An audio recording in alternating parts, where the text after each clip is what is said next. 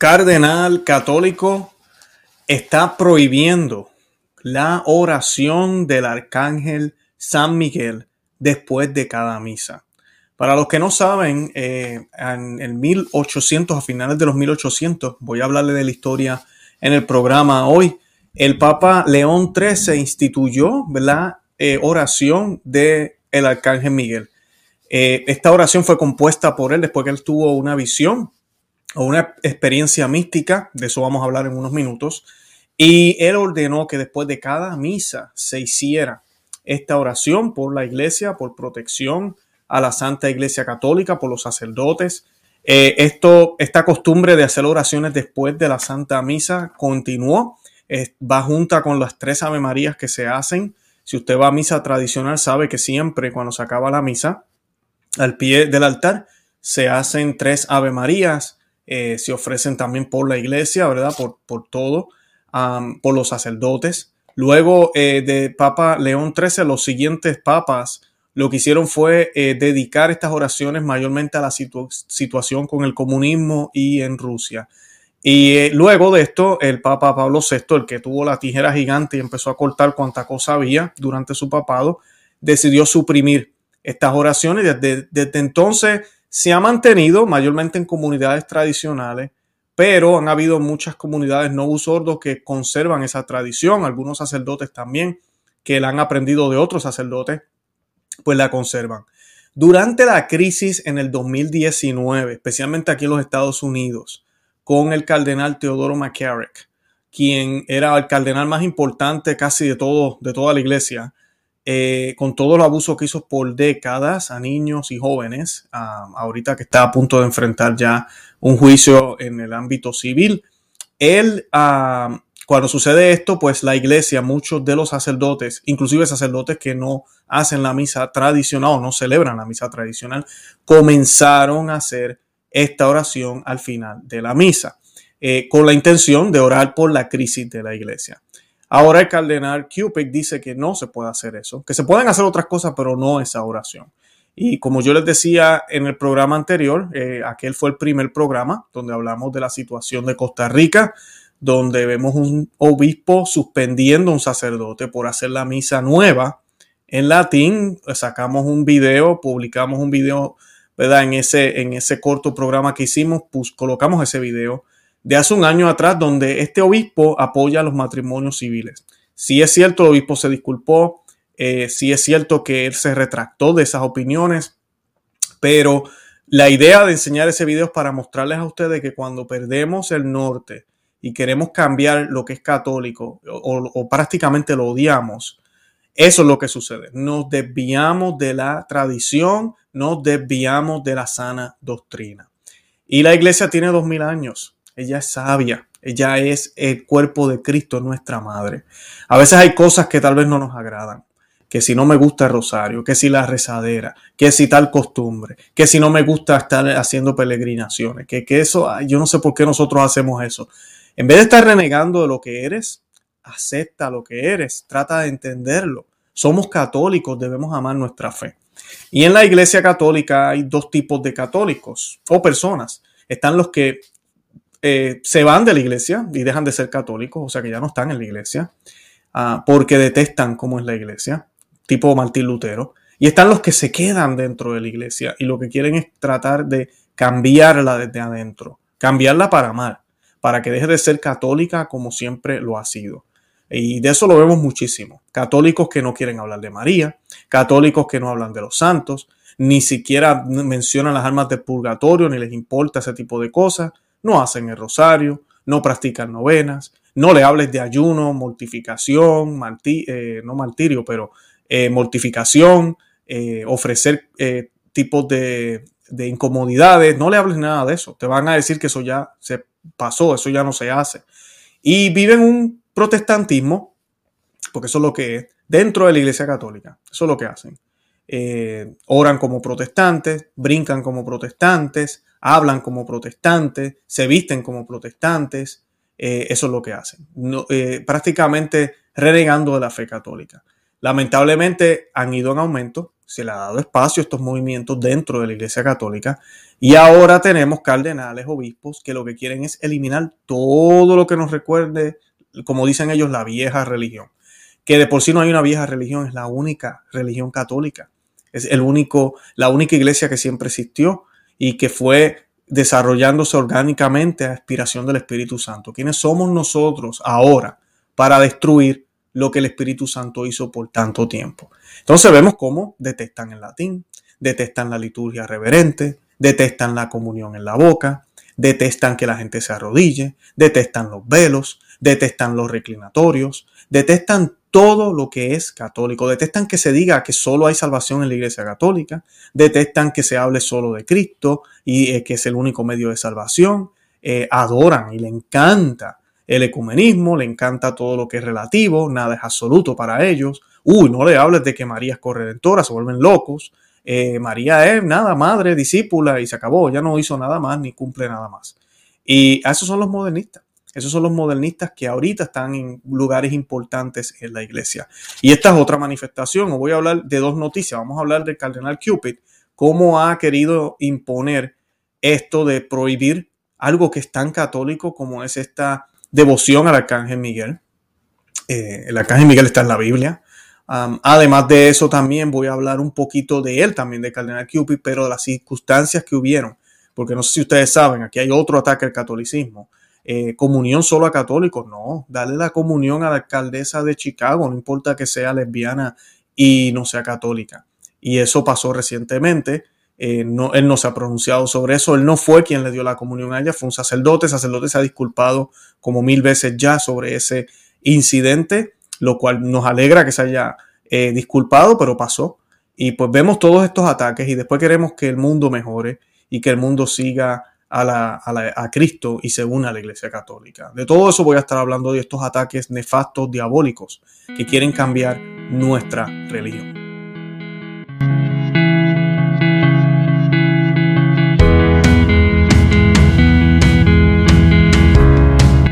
Bienvenidos a Conoce, Ama y Vive tu Fe. Este es el programa donde compartimos el Evangelio y profundizamos en las bellezas y riquezas de nuestra fe católica. Les habla su amigo y hermano Luis Román quisiera recordarles que no podemos amar lo que no conocemos y que solo vivimos lo que amamos. En el día de hoy les voy a estar hablando de la oración del Arcángel San Miguel, de dónde viene, eh, porque la hacemos en, si usted va a la misa tradicional, sabe que se hace al final de la misa, usualmente misa baja, aunque por ejemplo en mi parroquia el padre la hace cuando hay misa alta, él la hace también, eh, pero la hacen desde la, ¿verdad? Tiene que desfilar, así que la hacen en la parte de atrás, pero usualmente en misa baja eh, vemos el, la oración del Arcángel Miguel se, recita junto con tres Ave María. Eh, también se hace eh, una petición al Sagrado Corazón de Jesús, ¿verdad? Se dice Sagrado Corazón de Jesús, en vos confío, Sagrado Corazón, ¿verdad? Ten misericordia de nosotros. y pues, y con eso pues se termina. Y pues es algo muy bonito, le da ese toque mariano. Ya la misa se acabó, usualmente cuando ya esa parte pasa, eh, esa parte se hace en lengua vernacular y pues es algo muy bonito. Yo para comenzar voy a aprovechar, eh, yo hice una entrevista a un, a un, reportero que se llama Joseph Treviño, él trabaja para Church Militant y otros medios y él, es escritor también de, de ficción eh, y pues lo entrevistamos hace un tiempo ya, bueno, fue en diciembre del año pasado, ya va bastante tiempo. Eh, tengo entendido, él me escribe, me dice que va a ser sometido a una cirugía. Yo le pido a todos los que están viendo el programa hoy que lo tengan en oración para que salga de esa cirugía, que sea la voluntad del Señor. Él tiene mucha fe, pero claro, ¿verdad? Siempre, siempre está esa parte y pues queremos que sea el Señor quien eh, mueva las manos de, del, del doctor para que todo salga bien. Yo voy a aprovechar, le voy a colocar un pedacito de la entrevista en la entrevista, él nos recita la oración del arcángel Miguel en latín. Dos de las cosas que más odian los modernistas. Latín, que ya hablé del latín, los que no han visto el primer programa que hice esta semana, eh, hace dos días, sobre eh, el obispo de Costa Rica y cómo sancionó a un sacerdote por decir la misa en latín. Véanlo, porque se van a impresionar cómo eh, los papas han defendido el latín y más reciente tenemos inclusive al Papa Juan XXIII, que para muchos es considerado un modernista también. La, encíclica que yo cito en ese programa es impresionante de la manera que él habla del latín. Así que, y también hablo del Concilio Vaticano II. El Concilio Vaticano II nunca pidió que se eliminara el latín. Así que estamos en, estos modernistas están en desobediencia y no debemos obedecer a los desobedientes. Y pues voy a aprovechar, voy a colocar este pedacito del, del programa que hice con él para ese tiempo. Y así pues podemos todos juntos rezar la oración del arcángel San Miguel en, en, ah, en latín. Y así pues eh, todos la, la podemos eh, ver. Yo quiero que aprovechen y pues piensen, ¿verdad? Ofrezcan esta oración también por su país. Eh, como dije, lo vamos a hacer también por el señor Treviño, que va a tener cirugía esta semana. la oración a San Miguel Arcángel, uh -huh. este, en latín. Sancte Michael Arcangele, defendenos in prelio contra nequitias et insidias diaboli est oppresidium. Imperet ele Deus supplicis de precamur. Tu che princeps militia celestis, satanam alios che spiritus malignos, quiet perditionem animarum per varganturim mundo, divina virtute en infernum detrude. Amén. San Miguel Arcángel, defiéndonos en el combate contra las maldades e insignias del demonio, sé nuestra ayuda, te rogamos suplicante, que el Señor nos los conceda. Y tú, príncipe de la milicia celestial, con el poder que te viene de Dios, arroja en el infierno a Satanás y a los otros espíritus malignos que ambulan por el mundo para la perdición de las almas. Amén. En el nombre del Padre, y del Hijo, y del Espíritu Santo. Amén. Muy bien, excelente. Bendito sea Dios. Bueno, y pues para continuar con el programa, eh, vamos a hablar de la noticia. Y pues eh, la noticia, ¿verdad? Surge por, debido a un video que sale el sacerdote de la parroquia San Joseph de Liberty en Illinois, de la arquidiócesis de eh, Chicago. Y en este video él anuncia que el cardenal Blaise Shupich le ha prohibido rezar la oración a San Miguel Arcángel al final de cada misa.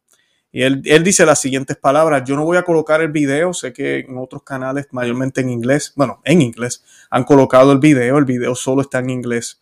Y él dijo lo siguiente. Él dijo, voy a decir esto con mucho respeto. ¿Está bien? Siguiendo las directivas del cardenal Cupid, queremos recordarle a todos que la plegaria a San Miguel Arcángel no será dicha públicamente luego de la misa. Dijo el sacerdote antes de dar la bendición final. Esta devocional plegaria puede ser rezada privadamente, continuó el sacerdote diciendo, mientras sea respetuosa con otros en la iglesia. Eh, pero la provisión también se extendió al Ave María, la cual deberá ser reemplazada por algún canto. Y él dijo también eso, dijo también, se habrán dado cuenta que me gusta rezar el Ave María al final de la Eucaristía, pues se me ha dicho que cante en lugar de rezar el Ave María, explicó. Como sacerdote tengo que obedecer ¿verdad? Y mientras obedezco debo hacer esto en paz. En mi corazón estoy en paz, dice, dice sacerdote. Lamentablemente este tipo de órdenes no deberían obedecerse. Ahora, eh, me parece interesante el hecho que estos modernistas odian lo que sea católico. Obviamente una tradición al arcángel Miguel. Nosotros los católicos creemos en los ángeles, creemos en, la, en los arcángeles y en todo lo que la iglesia nos enseña sobre ellos y las sagradas escrituras nos enseñan sobre ellos. Y los protestantes no ellos solo es Cristo. Entonces, eliminar este tipo de oración fue parte de toda la reforma litúrgica. Eh, muchos no saben, pero cuando nosotros hacemos el yo confieso, en la manera tradicional se menciona al arcángel San Miguel. No solamente se menciona a los santos, se menciona al arcángel San Miguel también. Eh, el arcángel San Miguel es mencionado múltiples veces en la Santa Misa tradicional, la verdadera misa católica. Ah, todo eso fue eliminado. Y luego, pues al final, pues que se hace esta oración, lo cual es algo muy, muy bonito, que también fue eliminado.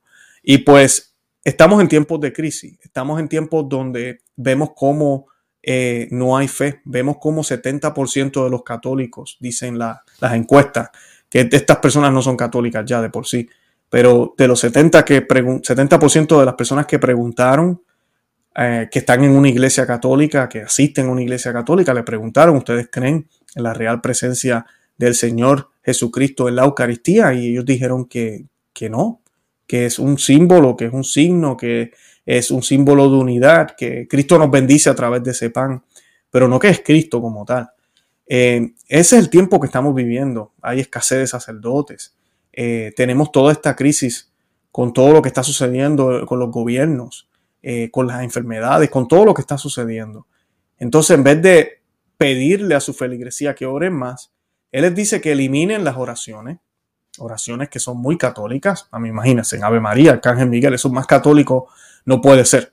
Eso es, eso es cristiano, pero, pero es solo católico. Hay cosas que son cristianas algunos hermanos protestantes, digo hermanos, pero lamentablemente están en una herejía, ellos comparten con nosotros. Pero el Ave María, la oración al Arcángel San Miguel es 100% católica. 100% católica. Esa sí la quieren eliminar. Ahora, pueden cantar, pueden cantar. Y ustedes han visto, yo he cubierto aquí noticias, ustedes han visto los videos que, que, salen. Eh, sacerdotes bailando cuanta porquería de música hay al final de la misa. Salen en patineta, brincando, saltando. Se ponen disfraces para salir. Eh, eso no hay problema. Pero no se te ocurra rezar la oración al Arcángel Miguel y al Ave María. Ni se te ocurra. Y es triste esto. Ahora, es muy relacionado con lo que está pasando hoy en día, porque en el 13 de octubre de 1884, el Papa León XIII experimentó algo muy horrible. Y algo que quiero decirles, un dato que muy poca gente a veces mira. El 13 de octubre de 1917, ¿qué fue lo que sucedió?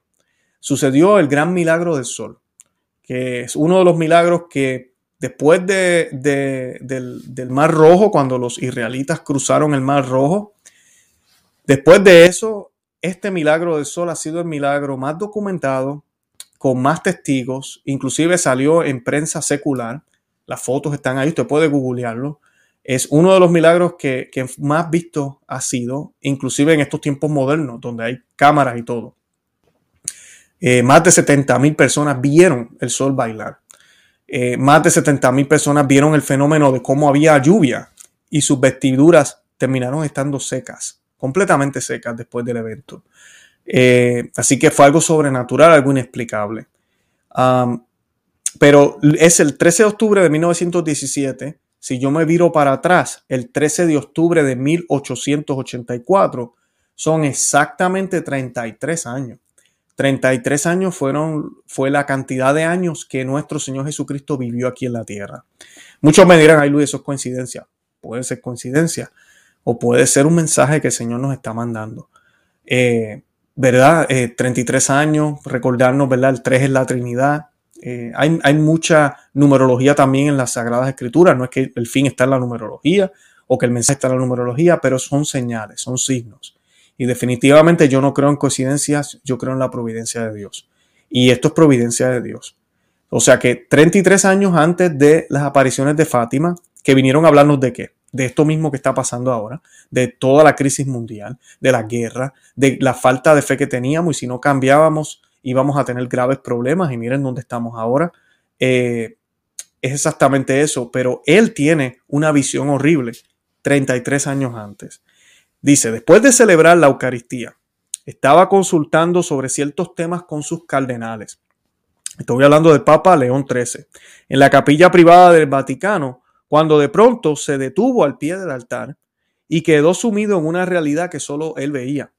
Su rostro tenía expresión de horror y de impacto. Se fue palideciendo, algo, mm, algo muy duro había visto, decían los que estaban ahí. De repente se incorporó levantó su mano como saludando y se fue a su estudio privado. Lo siguieron los cardenales y le preguntaron qué le sucede a su santidad.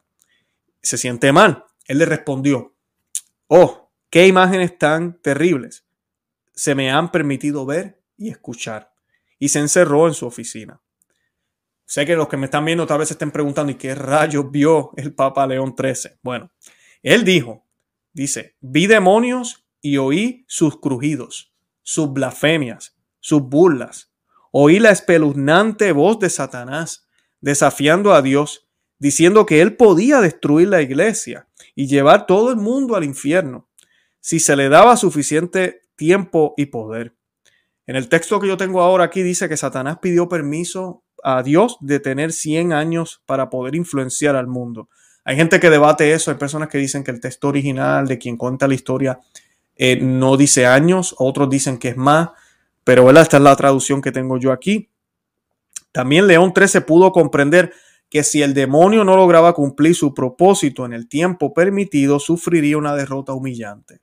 Vio, dice el León XIII, que vio a San Miguel Arcángel aparecer y lanzar a Satanás con sus legiones en el abismo del infierno. Esa fue la visión que vio él. Después de media hora, después de haber visto eso, llamó al secretario para la congregación de ritos le entregó una hoja de papel y le ordenó que le enviara a todos los obispos del mundo, indicando que bajo mandato tenían que recitar después de cada misa la oración que él había escrito. Esa es la historia de la, eh, de la oración del arcángel San Miguel. Y los que me siguen por un tiempo, se acuerdan que en el 2019, cuando estábamos eh, reportando las tristes noticias del eh, sínodo amazónico, como esas imágenes de un ritual indígena en los jardines del Vaticano. Dicen que el Papa León XIII se paseaba en esos mismos jardines y recitaba la oración del Arcángel Miguel. Muchos piensan que entre la visión, como él la vio, él veía cómo demonios eh, empezaban a salir desde donde todos partes, pero lo que ah, venían eran atacar a Roma, atacar al Vaticano. Y pues eh, era como si estuvieran en los jardines, era como si estuvieran en los pasillos de Roma, era como, en eh, ¿verdad?, del Vaticano, como si estuvieran en las capillas. Y hoy en día, con todas las cosas que escuchamos, ahorita mismo salió una noticia de esta aplicación que utilizan personas para conseguir citas en la internet, eh, personas del mismo sexo. Encontraron 16, 16 miembros que están conectados en esa aplicación y viven en el Vaticano para darles una idea de cómo estos demonios que veía el Papa León XIII están ahí. Eh, vimos el ritual de la Pachamama en, las, tierras del Vaticano. Vimos cómo pusieron una matera en el altar de San Pedro. Eh, y ya ahí no se hace misa en ese altar. Eh, hemos visto todo ese ataque también ecológico que se ha puesto. No sé si ustedes se acuerdan de la noticia cuando se proyectaron imágenes en el Vaticano es que han pasado tantas cosas en este pontificado que uno hasta se olvida, son tantas. Eh, y todo eso lo vio el Papa León XIII. No, no solo este pontificado, han habido cosas antes, pero, pero él, él quiso hacer algo. Y él como Papa, desde la silla de Pedro, pide que se haga esto. Y se siguió haciendo. Pasaron eh, unos cuatro o cinco papados y ninguno interrumpió esto hasta que llegó, pues ya ustedes saben quién, uno de mis favoritos, el Papa Pablo VI, con su tijera, machete y cuchillo a cortar todo. Y pues eh, una de las cosas que cortó y cambió, porque no hubo nada que no cambiara en su pontificado, él cambió los ritos para los sacramentos, cambió la misa, eh, cambió el breviario, cambió, la, cambió todo, cambió, es que cambió tantas cosas. Y una de las cosas que él eliminó fue esta, fue eliminar estas oraciones, ya no se hacen, eh, yo las vine a conocer de adulto, imagínense, qué vergüenza, siendo católico de nacimiento, pero son oraciones que ahorita mismo necesitamos más que nunca para que protejan a la iglesia, protejan a los fieles. Entonces, como les decía al principio del programa, pasa lo del cardenal Teodoro McCarrick, surge todos estos escándalos que son horribles. Los que no saben quién era el cardenal Teodoro McCarrick, era casi la mano derecha de los papas, era uno de los grandes cardenales que más dinero le, traía a la iglesia. Eh, es, el que ordenó de por sí a, a Cupid, eh, por está ahí gracias a él. Eh, y aquí lo vemos, ¿verdad? Quitando esta oración. Y pues cuando sucede todo este escándalo, que fue el escándalo que también Vígano habló con nombres y Cupid que están en esa lista, y, como decimos en Puerto Rico, choteó, delató a toda esta mafia, por eso se tuvo que ir a huida. Eh, porque él también era parte de esa mafia. Vigano no era un santo tampoco. él, muchos decidieron por culpa de esa crisis, porque era una vergüenza, empezar a hacer estas oraciones. Entonces ya el cardenal Cupid se cansó y dijo no más. Y lo triste de esto es que muchos van a seguir con, esta, con esa misma conducta, porque es lo que la iglesia se ha dedicado ahora. Es a quitar todo lo que sea tradicional, todo lo que sea católico de hace dos mil años, todo lo que tiene una historia de esa iglesia, de esa vieja religión, como le llaman. Eh, todo lo que sea de eso hay que sacarlo, hay que quitarlo, todo lo que haga eco o reflejo que queramos hacer, no se puede, no se puede. Miren este sacerdote de Costa Rica, lo único que hizo fue latín, misa al oriente. Eso se puede hacer o no, porque eso, eso, así es que se hacía la misa antes. Aunque era la misa nueva, pero como así se hacía la misa antes, no, yo no, yo no puedo hacer eso. Y lamentablemente, eso es lo que, lo que estamos viviendo, es lo que estamos viendo. Eh, cómo, cómo están renegando de lo que es católico, de lo que es verdaderamente católico. Y tenemos que orar porque es, bien fácil para ellos eliminar todas estas cosas, eliminarlas y quitarlas. Y yo siempre lo he dicho aquí. Muchos me dirán, pero la misa sigue siendo válida. Oh, pero este, como quiera se cumple el requisito. Sí, se cumple. Sí, la misa es válida. Sí, este, no, no es necesario hacer eso. No nos va a hacer más santos. Pero yo les digo, si Dios lo amamos, si amamos a la Santísima Virgen María, ¿por qué vamos a pensar que, es, es, demasiado o que es exagerado una práctica aquí, otra práctica allá? ¿Por qué? El amor no tiene límites. Y, números, a mí los números no mienten. O sea, no me vengas a decir a mí que hacer un Ave María es mejor que hacer tres Ave María. Hacer tres Ave María es mejor, es obvio. Oh, no, pero hay que hacerlo con el corazón. Sí, sí, esa parte la sabemos y definitivamente eso no es negociable. Hay que hacerlo con, de todo corazón y hay que hacerlo con las intenciones correctas, definitivamente. Pero mi punto es, después que ya tienes ese corazón listo y quieres hacerlo de todo corazón y estás dispuesto, ¿será mejor uno solo o tres? Obviamente, tres son mejores. Mí, pregúntenle a sus parejas, a sus esposos y esposas. ¿Un beso es mejor o tres besitos es mejor? Por favor vamos a irnos más, un poco más, un ejemplo más sencillo. Le dieron un regalo. ¿Qué usted prefiere? ¿Uno o tres regalos? Más es mejor. Más es mejor. Y sobre todo si es para Dios. A Dios hay que darle todo. No hay, no hay exageraciones. Y es triste cuando vemos que no es la gente la que se niega a rezarlo, no son los católicos ignorantes, no son las personas de afuera, no es el mundo insistiéndole a la iglesia, es los mismos líderes de la iglesia diciéndole a la gente que está dispuesta, están en disposición, quieren hacerlo, les gusta hacerlo, lo hacen con amor, entienden lo que están haciendo y los acerca a Cristo, que no hagan eso más. Que no hagan eso más. Y no es solo con esta oración. La Santa Misa tradicional nos las quieren limitar por todos lados.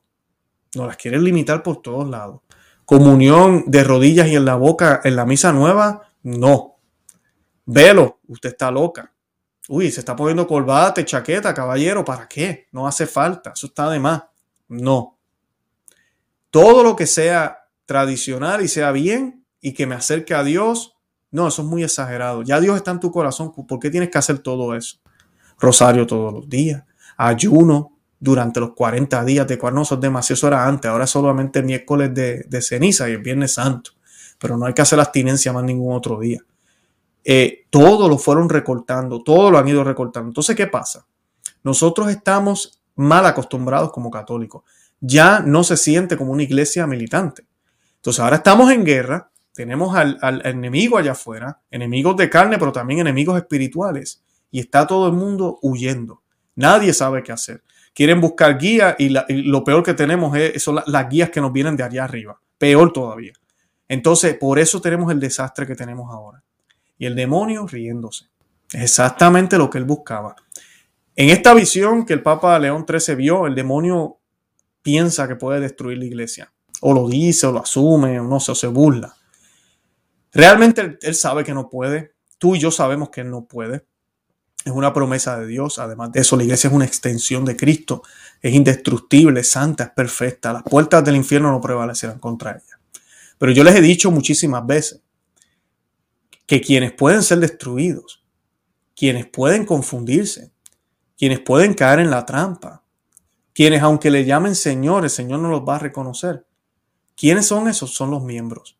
Y los miembros sí pueden caer en la trampa. Y de eso es que se trata el ataque de los demonios. Buscar almas. Eso es todo. Él sabe que no puede destruir a la iglesia, pero ¿cuántas almas me puedo llevar? ¿Cuántas me voy a llevar? Y ahorita mismo en la iglesia católica hay un enredo horrible. No se sabe qué es lo que creemos.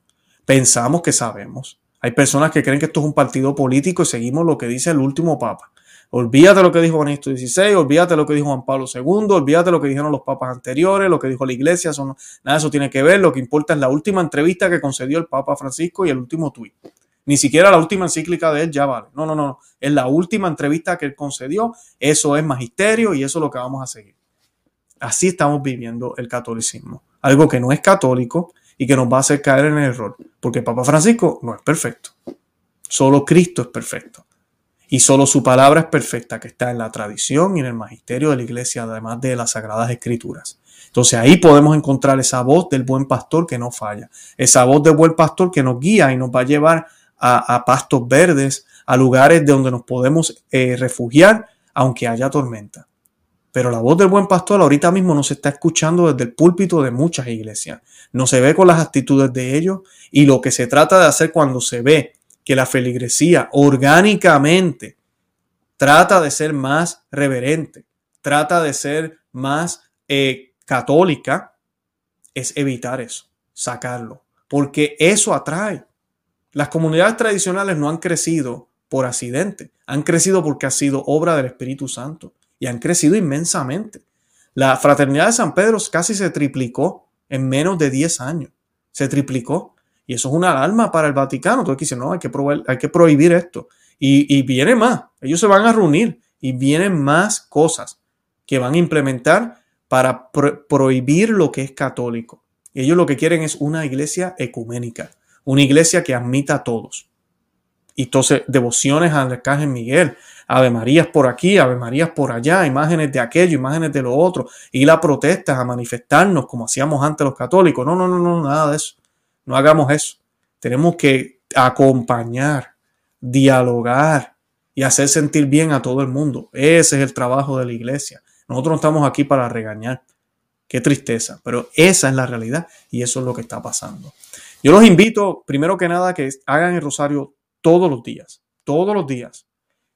Así lo pidió la Virgen de Fátima y los va a ayudar a ustedes a mantenerse enfocados. Leer las Sagradas Escrituras, y estar en oración todo el tiempo y dar testimonio de fe con sus parejas, con su familia, con todos los que conozcan.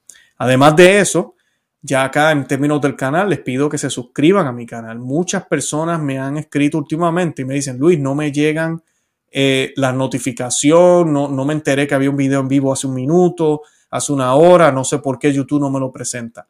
Bueno, porque no estás suscrito. Tienes que suscribirte al canal, tienes que darle a la campanita ajustar los settings o los ajustes de tu teléfono para que te llegue el aviso y así no te pierdas ninguno de nuestros programas. Eh, la otra que les quiero pedir es que hagan eso aquí en Conoce, Ama y Vive tu Fe, pero también en Perspectiva Católica con Luis Román. Son dos canales que tengo yo, dos canales, para que no se pierdan nada del contenido. Ahorita mismo acabamos de publicar un video eh, donde el obispo Schneider habla de toda esta dictadura, totalitarismo y qué tenemos que hacer porque nos van a quitar todas las libertades. Así que ese video, para que no se lo pierda, vaya a Perspectiva Católica con Luis Román, para que no se lo pierda. Los invito a que vean el primero de este programa que hicimos hace unos días, de cómo están atacando lo que es católico. Además de eso, también los invito a que nos sigan por todos los medios sociales, Facebook, Instagram y Twitter. Y tenemos un ejército de cristeros aquí en YouTube, en, el, en Conocer, Ama Vive tu Fe. Ustedes ven ahí abajo, dice Join, denle a ese botón hay videos exclusivos para los que se unan al club, eh, bueno, club no, al, al ejército cristero, no, no es un club, ejército cristero. También los que están en Patreon ya están en el ejército cristero.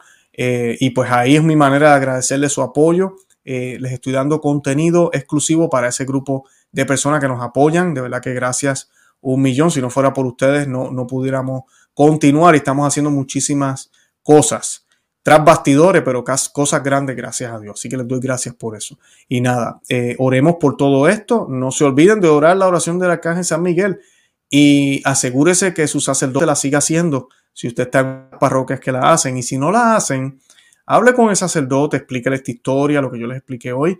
Creo que es algo muy bonito, es una costumbre que la iglesia, no es una costumbre, es algo que se, hizo por, por décadas.